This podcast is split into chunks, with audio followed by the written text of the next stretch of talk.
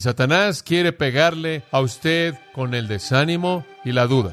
Y la protección que usted tiene es el yelmo de la salvación. Cuando usted se desanime, recuerde que está por venir una celebración de victoria. Cuando usted se desanime, recuerde que usted va a cosechar si usted no desmaya.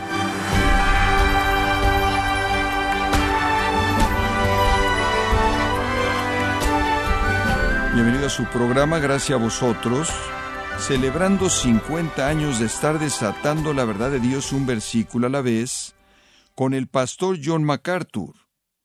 La Biblia enseña que Jesús es nuestra fuente de energía y poder para vivir una vida cristiana victoriosa. Pero, ¿qué necesitamos hacer para aprovechar ese recurso? John MacArthur nos muestra cómo aprovechar esa increíble fuente de poder conforme continúa con la serie la armadura del creyente, aquí en gracia a vosotros. Estamos viendo Efesios 6, versículos 13 al 17. Estamos examinando la guerra del creyente y los recursos que él tiene para la victoria.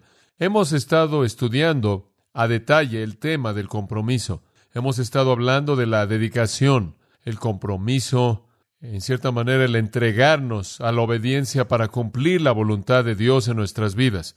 Hemos hablado del asunto de disciplinarnos a nosotros mismos, de controlar nuestros deseos y conformarnos a los estándares de Cristo. Hemos hablado realmente de ser un soldado, un guerrero y hacer nuestro mejor esfuerzo por causa de Él. Ahora esto de manera inmediata nos lleva a otra perspectiva que con frecuencia se presenta en esta área de la vida cristiana. Hay algunas personas que creen que todo este ejercicio y toda esta disciplina y todo este esfuerzo realmente no es lo que Dios está buscando. Hay una afirmación en el Antiguo Testamento, hecha en referencia al rey Josafat, que dice que la batalla no es tuya, sino que es del Señor. Ahora esa afirmación se ha convertido en un lema para un grupo de personas que han sido llamados los quietistas. Es el movimiento que básicamente dice la manera en la que debes vivir la vida cristiana no es mediante disciplina personal y mediante esfuerzo y mediante compromiso, sino que más bien mediante el rendirte y quizás has sido expuesto en tu juventud o en algún otro momento mediante lectura o este concepto de deja todo y deja a Dios. Hay una canción llamada Deja todo y deja a Dios, que lleva a cabo su voluntad maravillosa. Oímos mucho del tema de descansar, de permanecer en Cristo, de entregarle todo al Señor. Y usted oye a personas decir, deja de luchar y deja de esforzarte y cede y ríndete, ríndete totalmente, de manera completa. Y yo me acuerdo como joven oyendo esto bastante. Me acuerdo asistiendo a campamentos y conferencias, y en la universidad en particular que asistí, hubieron llamados constantes para venir al altar y los alumnos eran como yoyos, subían y bajaban tratando de rendirse. De hecho, descubrimos que habían muchos de nosotros que estamos dispuestos a estar dispuestos a rendirnos, nada más no sabíamos cómo. Parecía como si usted llegaba al punto en donde las lágrimas comenzaban a fluir llegaba con sus rodillas al altar y se rendía. Tres días después pecaba y después decía, bueno, me rendí, Señor, ¿qué pasó? ¿De quién es la culpa? Y entonces se volvía muy difícil. La gente que promueve esta manera de pensar usa una ilustración. Dicen que hay un cuarto oscuro, no hay luz en el cuarto, está oscuro y la persona está ahí tropezándose con todo, con las lámparas, las sillas y esto, tratando de hacer lo que está haciendo. Y la razón por la que está oscuro ahí es porque tiene esas persianas que oscurecen totalmente el cuarto y afuera hay luz de sol total y el sol está brillando, pero el hombre adentro está tropezando por todos lados en el cuarto oscuro, cuando lo único que tiene que hacer es abrir las persianas y la luz del sol va a inundar de manera automática el cuarto para que pueda ver a dónde va. Y dicen, así es el vivir la vida cristiana. El Señor no quiere que tropieces por todos lados en la oscuridad, simplemente abre la persiana, siéntate y descansa y todo va a ser claro.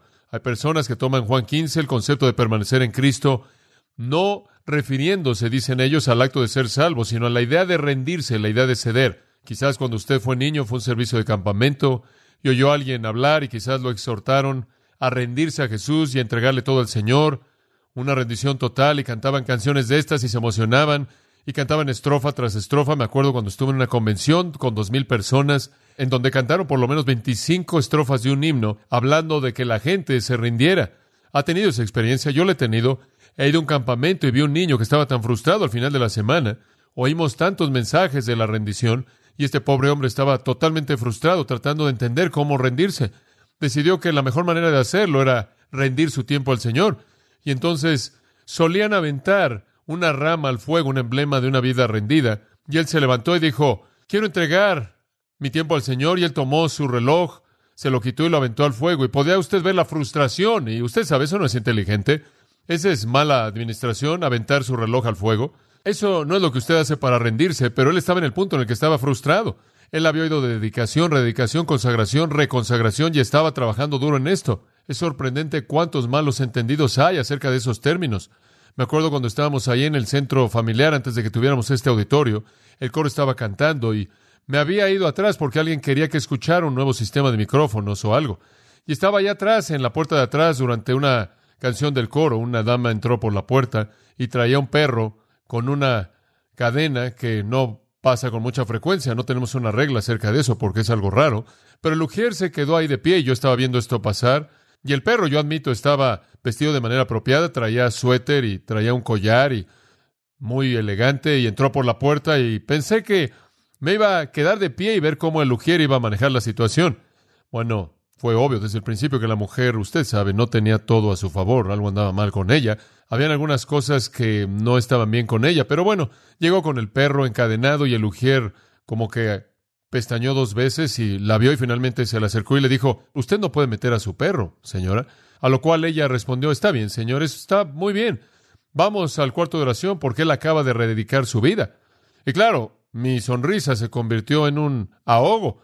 Y claro, como un bautista en mi vida antigua, usted sabe, yo fui creado en una iglesia bautista. Mi primera reacción fue, ¿cómo sabes que el perro fue salvo para comenzar? Usted sabe, pero bueno, el punto es que la señora obviamente no tenía todo a su favor, pero el punto aquí es una palabra rededicar. No tiene más significado para esa mujer que algo de lo que usted hace con su perro, llevar a su perro al cuarto de oración. No sé cómo se metió eso a la mente de ella, pero esa es una ilustración más bien rara de el mal entendimiento del término. Quizás ustedes, como algunas personas que conozco que suben y bajan por pasillos a lo largo de su niñez y en su juventud tratando de rendirse, bueno, eso no es raro, no es raro en absoluto. De hecho, solía ver este himno antiguo que iba así, algo así. Santidad por fe en Jesús, no por mi esfuerzo. Bueno, deja todo y deja a Dios significa algo, simplemente usted no hace nada. C.H.A. Trumbull, quien solía defender este sistema, dijo, cuando usted está totalmente rendido, escuche esto, nunca ni siquiera experimentará tentación, porque será derrotada por Cristo antes de que tenga tiempo de meterlo usted en una pelea. Bueno, si eso es verdad, entonces, ¿cómo es que cuando usted peca, ¿a quién le echa la culpa? Debe ser la culpa de Cristo, lo cual es aterrador pensar en eso, porque eso no sería verdad.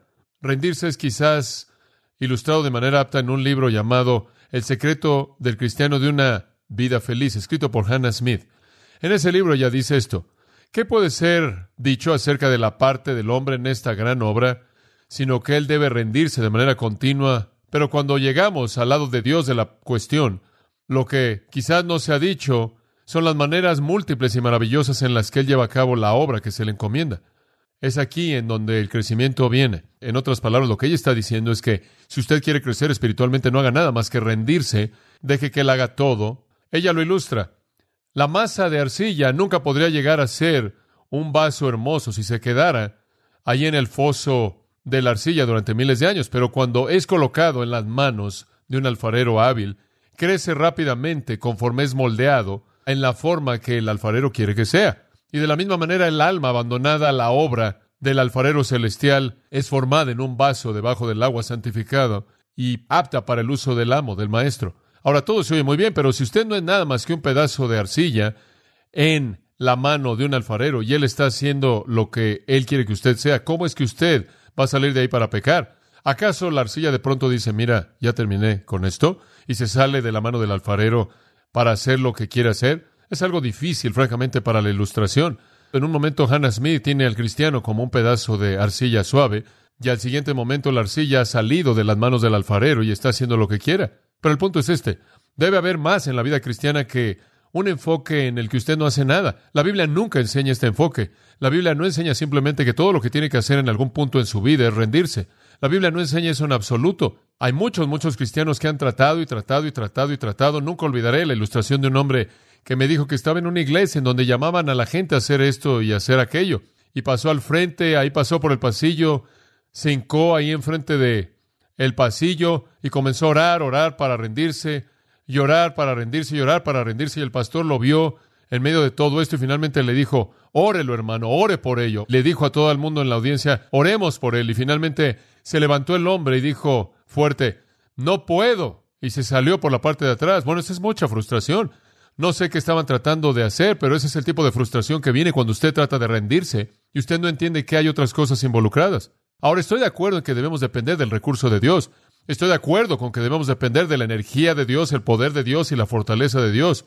Pero no es bíblico pensar que lo único que hacemos es simplemente sentarnos ahí. Y entonces, debido a que algunas personas quizás han tenido un problema con el énfasis que estoy haciendo en el compromiso, en la disciplina personal y la vida cristiana, en sujetar su carne para la fortaleza de Dios, pero no debe tener problemas porque eso es lo que la Biblia enseña. Por ejemplo, versículo 10, regresemos a nuestro texto. Vea si usted encuentra la palabra rendir ahí.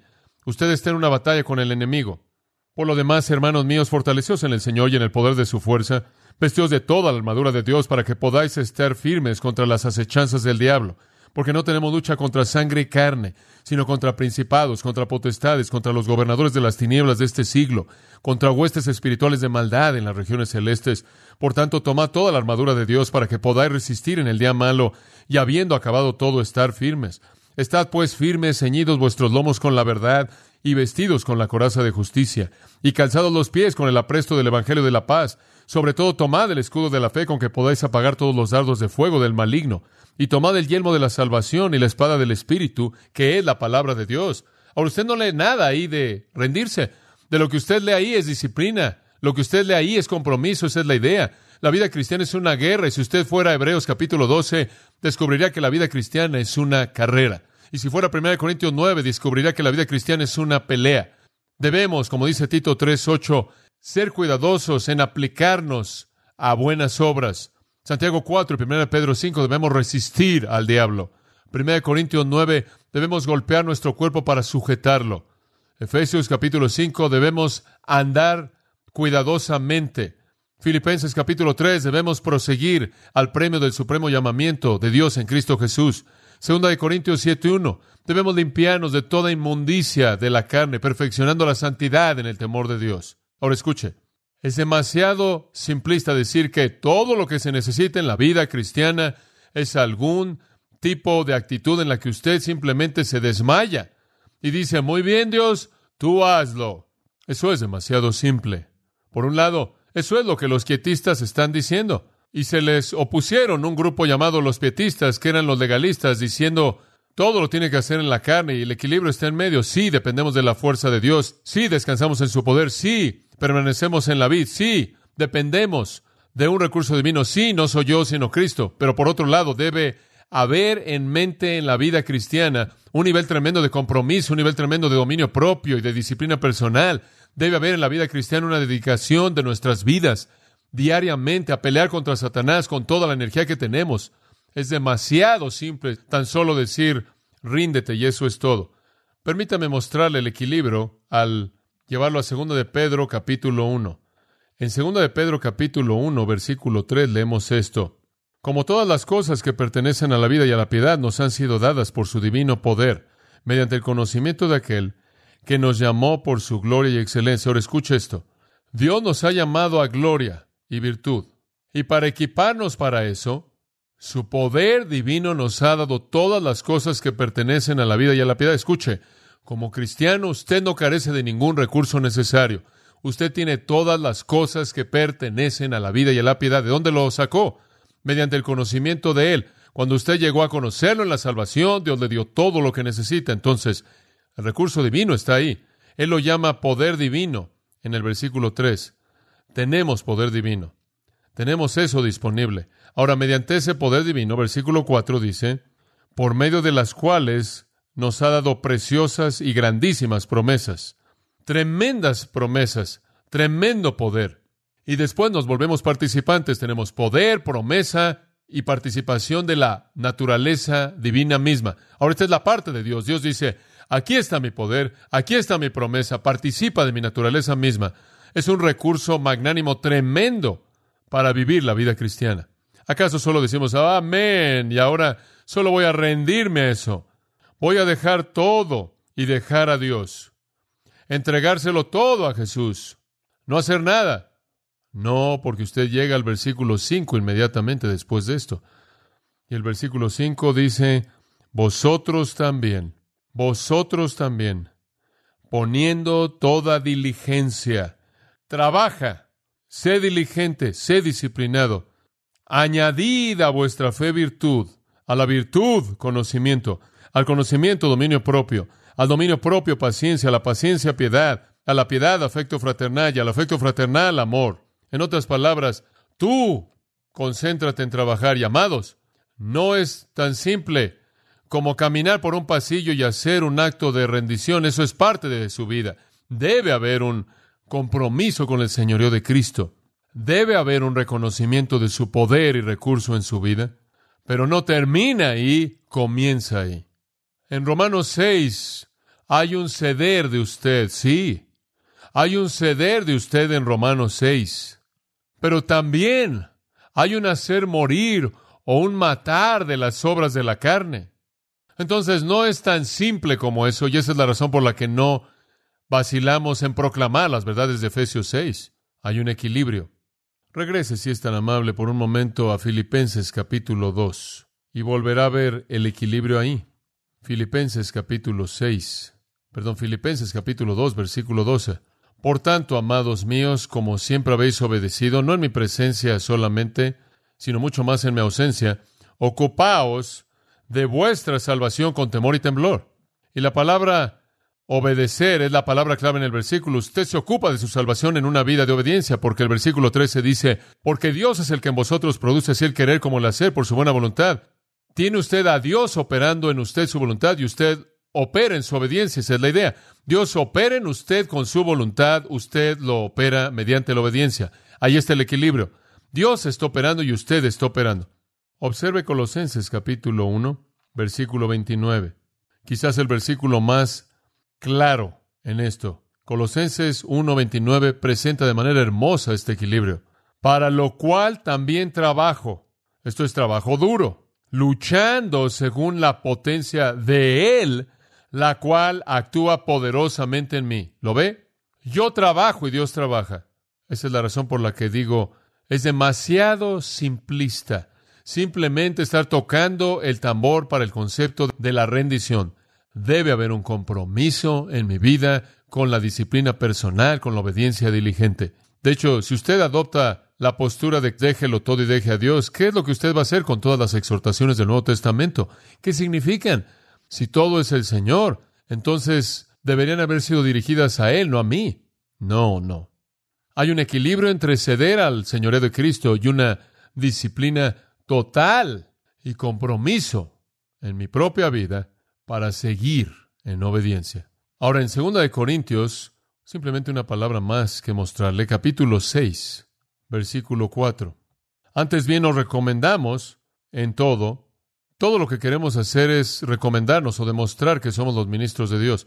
Queremos que el mundo sepa en mucha paciencia, en tribulaciones, en necesidades, en angustias, en azotes, en cárceles, en tumultos, en trabajos, en desvelos, en ayunos, en pureza, en ciencia, en longanimidad, en bondad, en el Espíritu Santo, en amor sincero, en palabra de verdad, en poder de Dios, con armas de justicia, a diestra y a siniestra. Ahora, nota algo maravilloso en esto. Hay una mezcla fenomenal de cosas. Paciencia es esa actitud personal. Tribulaciones, necesidades, angustias, azotes, cárceles, tumultos, trabajos, desvelos, ayunos, pureza, ciencia, longanimidad, bondad. Todas esas son las cosas que yo debo producir en mi vida, pero debo atender esas cosas. ¿Y cuál es la fuente? Por el Espíritu Santo, en amor sincero, en palabra de verdad, la cual es la Biblia, y por el poder de Dios y por la armadura de justicia. Esas son las cosas que Dios nos da, la mezcla perfecta de los dos. Y entonces dependemos de Dios y hacemos nuestro mejor esfuerzo. Esa es la idea. Ahora regresemos a Efesios 6 con eso en mente. Lo que estoy tratando de decirles, amados, es que Efesios 6 no contradice la Biblia en ningún otro punto. Y la gente que quizás le ha enseñado en su trasfondo que lo único que necesitaba hacer es rendirse, no ha entendido el punto. Hay mucho más en la vida cristiana que eso. ¿Sabe una cosa? Solían de hecho decir que la única manera en la que usted podía crecer en su vida cristiana es mediante esta rendición total en donde usted simplemente no hace nada. Mientras que la Biblia dice que usted crece al actuar de una manera obediente, en un compromiso de disciplina personal con Jesucristo, que es un asunto de esfuerzo diario. Usted no crece al no hacer nada, usted crece mediante el esfuerzo máximo. Ahora veamos de nuevo la armadura. Y entonces no titubeamos en vestirnos de ella. Espero que esto haya aclarado el punto. Estamos en una batalla y una batalla que debe ser ganada demanda nuestro mayor esfuerzo y entonces primero debemos tener el cinto de la verdad y después la coraza de justicia y después el calzado del Evangelio de la paz y después el escudo de la fe y después en el versículo 17 debemos tomar el yelmo de la salvación y ahí nos detuvimos la última vez. ¿Qué significa eso? ¿Qué es el casco de la salvación? Le dijimos la última vez que no significa ser salvo. Escuche, usted no tendría el cinto de la verdad y no tendría la coraza de justicia y no tendría el calzado del Evangelio de la paz y no tendría el escudo de la fe si usted no fuera salvo. ¿Qué es? Le dije que la salvación tiene tres dimensiones, pasada, presente y futura. Ahora escuche, esa es la única definición de la salvación que la Biblia entiende. No hay otro tipo de salvación fuera de una salvación de tres dimensiones, pasado, presente, futuro. La Biblia no conoce nada de una salvación que solo es válida en el pasado. La Biblia no conoce nada de una salvación que solo es válida en el presente. La Biblia no conoce nada de una salvación para la cual usted tiene que esperar para ver si usted la va a recibir en el futuro. La Biblia solo conoce una salvación de tres dimensiones, pasada, presente, futura. Hemos sido salvos, estamos siendo salvos y seremos salvos. El pasado, justificación, lo cual resulta en santificación y promete glorificación. La salvación solo es vista bíblicamente en esos tres términos, todos reunidos en uno. El pasado fuimos salvos de la paga del pecado, el presente estamos siendo salvos del poder del pecado, en el futuro seremos salvos de la presencia del pecado, y entonces debe ver la salvación en esas tres dimensiones. Ahora, la dimensión de la que Pablo habla específicamente aquí es la futura. El casco de la salvación no es algo que tiene que ver con el pasado, no es algo que ni siquiera tiene que ver con el presente en un sentido, es algo que tiene que ver con el futuro. Y eso es lo que él está diciendo usted puede estar seguro de su salvación en el futuro. Y eso se convierte en una protección en contra de la espada grande que Satanás usa. Le dije la última vez que él tiene una espada grande, ancha, una ronfalla, la palabra griega, y tiene dos orillas. Una orilla es el desánimo, la otra orilla es la duda. Y Satanás quiere pegarle a usted con el desánimo y la duda. Y la protección que usted tiene es el casco de la salvación, el yelmo de la salvación. Cuando usted se desanime, recuerde que está por venir un día glorioso. Cuando usted se desanime, recuerde que está por venir una celebración de victoria. Cuando usted se desanime y quiere cansarse en hacer el bien, recuerde que usted va a cosechar si usted no desmaya. Recuerde que algún día va a haber una recompensa.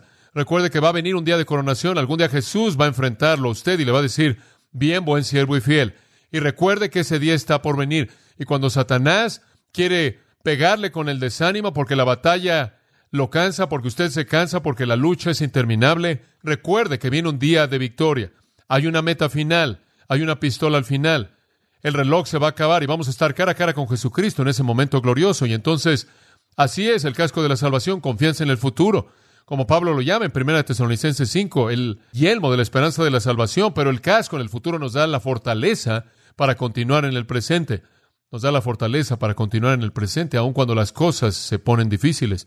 Hay una meta final, hay una recompensa gloriosa, hay un fin en mente, viene un día de coronación, va a haber un momento en el que dejemos este velo de lágrimas y entremos en la presencia de Jesucristo y nuestra carne se echa a un lado y ya no habrá más pecado y no habrá más lucha y no habrá más guerra y no habrá más batalla. Viviremos en un universo glorioso nuevo. Está por venir y va a ser disfrutado de manera plena en base al nivel más elevado de compromiso ahora. Entonces, lo que estamos diciendo es que cuando Satanás quiere afectarle a usted con desánimo en la batalla, reconozca que viene un día de victoria y no se rinda. Habiendo hecho todo, esté firme. Si no hubiera un elemento futuro de la salvación, las otras dos partes no tendrán sentido. Si yo fui salvo y estuviera siendo salvo, pero no hay futuro, ¿por qué debería estar haciendo esto? ¿Por qué debo pelear tan duro si no hay futuro? Si no hay esperanza de una plenitud y un elemento final de salvación, ¿por qué hace todo este esfuerzo? Permítame ilustrarle esto en 1 Corintios 15, 32. Y esto es muy apto a partir de la experiencia de Pablo. Y Pablo dice en este versículo, 1 Corintios 15:32, sí, según los hombres, o estrictamente de una manera humana, he peleado con bestias en Éfeso. ¿De qué me sirve si los muertos no resucitan? Comamos y bebamos porque mañana moriremos. Escuche, si no hay futuro en esto, olvídelo. Si tengo que ir a Éfeso y la cosa se pone tan difícil ahí y la persecución es tan severa que tengo que pelear con bestias salvajes, ¿de qué me va a servir si no hay resurrección? ¿Qué tipo de salvación es esta que no va a ningún lugar? ¿Cree que me voy a jugar la vida por una multitud de animales salvajes?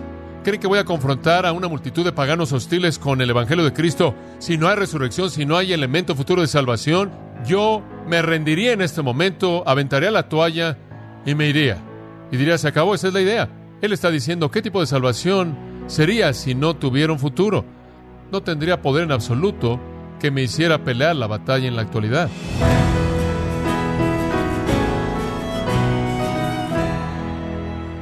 John MacArthur nos mostró que usando el yelmo de la salvación, resistiremos la tentación, el desaliento y las dudas que Satanás provoca contra nosotros, como parte de la serie La armadura del creyente, en gracia a vosotros.